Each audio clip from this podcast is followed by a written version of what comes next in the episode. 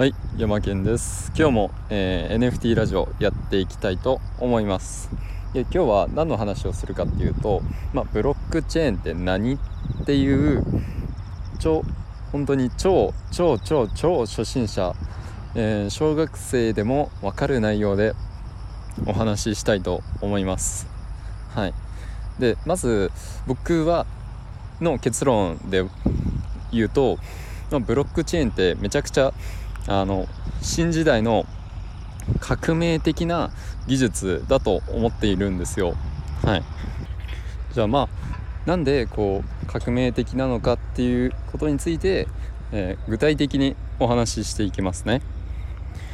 で今日話したいことは3つあります。えー、っとまあ不正がバレるっていうことと、まあ、人間のあのデータ入力よりも正確っていうことと、まあ、記録を消すことが、えーと、絶対できないっていうところですね。はい、じゃあ一つずつ、えー、解説していきたいと思います。でまず1つ目、えーと、100%嘘がつけないんですよね。はい、ブロックチェーンっていうのはあの100%嘘がつけない、えー、データのことです。例えばあの社内のえー、Excel とか Word って結構改ざんし放題じゃないですか。まあやろうと思ったら。まあぜまあやらないんですけどまあやろうと思ったらできてしまう。うん。まあこれってすごい問題ですよね。うん。でもブロックチェーンだとあの技術的に不可能なんですよ。例えばあのまあとある会社が売上これぐらいの、まあ、何百月何百何千万円稼ぎましたみたいなっていうデータであれ改ざん不可能なんですよブロックチェーンの場合だと。うん、ですがそのとある企業のデータだとまあなんか虚偽報告ができてしまうんですよね。うん、車で言うとなんかリッター何リッターですよとか時速何キロで走りますよとかあれ全部その会社の報告じゃないですか。うん、っていうのもブロックチェーンだったらそのデータは全部あのブロックチェーン上で全て一元管理されるので改ざんするっていうことがとか不正っていうのが絶対にできないんですよね。うん、これがまずなんだろう嘘を偽りすることができない100%純度の高いデータってことなんですよ。だ だからこのブロックチェーンってまずここであやばいなって思ったんですよね。うん。だからこう人間がなんか Excel とか Word とか打つよりもあの絶対的に正確なんだよなってていうのがはいまず思いました。で実際にあの不正してるとかってめっちゃわかるんですよ。これ面白いのがあのまあとある NFT プロジェクトで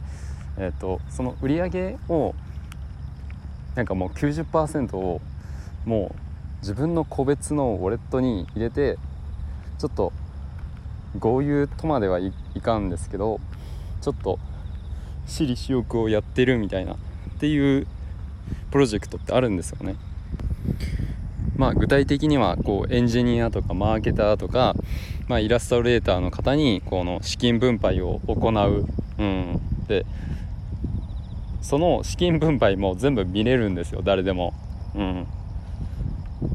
この会社のウォレットからあ個人のウォレットにあ移してるなっていうのが全部わかるんですよ。ブロックチェーンだったら、うん、可視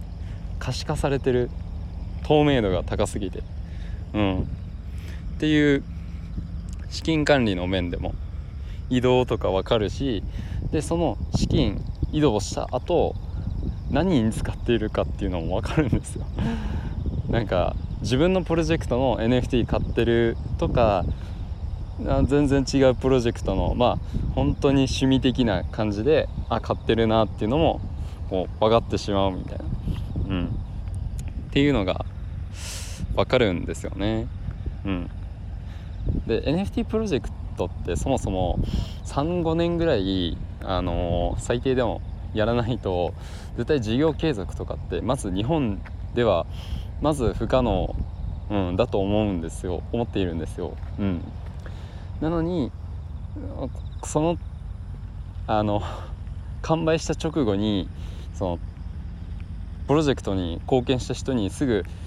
ねあの報酬として還元してしまう売り上げを還元してしまうっていうのはその投資家にはすごく痛手じゃないですか。うん、だって売り上げをその個人のウォレットに入れたらどうやってその事業活動するんですかっていう話になってくるので、うん、事業継続はまあ難しいのかなって思います。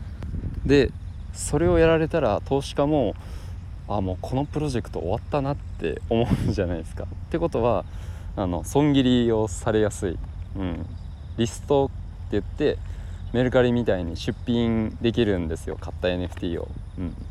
そのリスト率が高いってことはあもうこの NFT 終わってるんだなっていうふうに見られてしまってでどんどんどんどんこの 最低価格で安ければ安い値段でどんどん出していくんですよ。例えば1万円で、えー、最低価格だったら、まあ、9000円みたいな。で9000円で出されてたら8000円みたいな。それでどんどん価格がこう前倒しにつり下がっちゃうみたいな。7000円6000円みたいな。そう。そうなってしまうとプロジェクトとしてはもうちょっと、まあ、厳しいかなっていう風になっちゃうんでうん。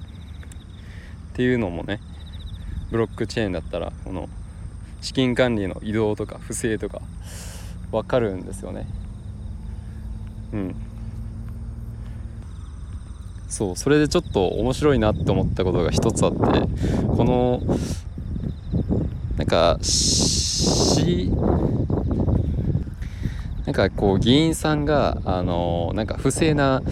お金のね、使い方をされてるってよくニュースに目に皆さんされると思うんですけどこれをあのブロックチェーンの技術を使って支払いをあの可視化すればいいんじゃないかなって思うんですよ。うん、そしたら不正したことに対して絶対にバレないバレない、うん、不正が分かるしいい行いしてたらあこの人はいい行いをでちゃんとあの決済してるんだなっていう風に分かるじゃないですか。うん、なのでまあまだまだ日本的ではないんですけどブロックチェーンの技術であのちゃんとそういう支払いが何に使われてるかっていうのをあの非公開にするんじゃなくてちゃんと公開するした方がいいんじゃないかなっていうふうに思います。で最後の話なんですけどこのなんかアマゾンまあツイッターでよくあるあの1000円ギフトアマゾンギフト券を1000円配りますよみたいなキャンペーン見たことあると思うんですよ、うん、図書券まあ500円配りますみたいな、うん、なんか応募したら当たるみたいなね。あれそもそも本当に当たっている人いるのいるのかなっていうのもちょっと疑問に思うんですよね。うん。ちゃんとその人に渡されているのかっていうのは第三者応募された方もちょっと分かんないじゃないですか、うん、隠そうと思ったら隠せるじゃないです。ですよね。うん。でもこういうのこれもそうでブロックチェーンだったらそのちゃんとあの誰々から誰々に送ったっていう履歴が残るんですよ、うん、僕もこの前えっと和服 NFT をあの送金させてもらったんですけど送付。うん。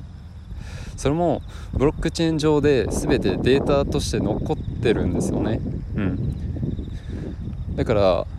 そう。不正っていうのはあのできない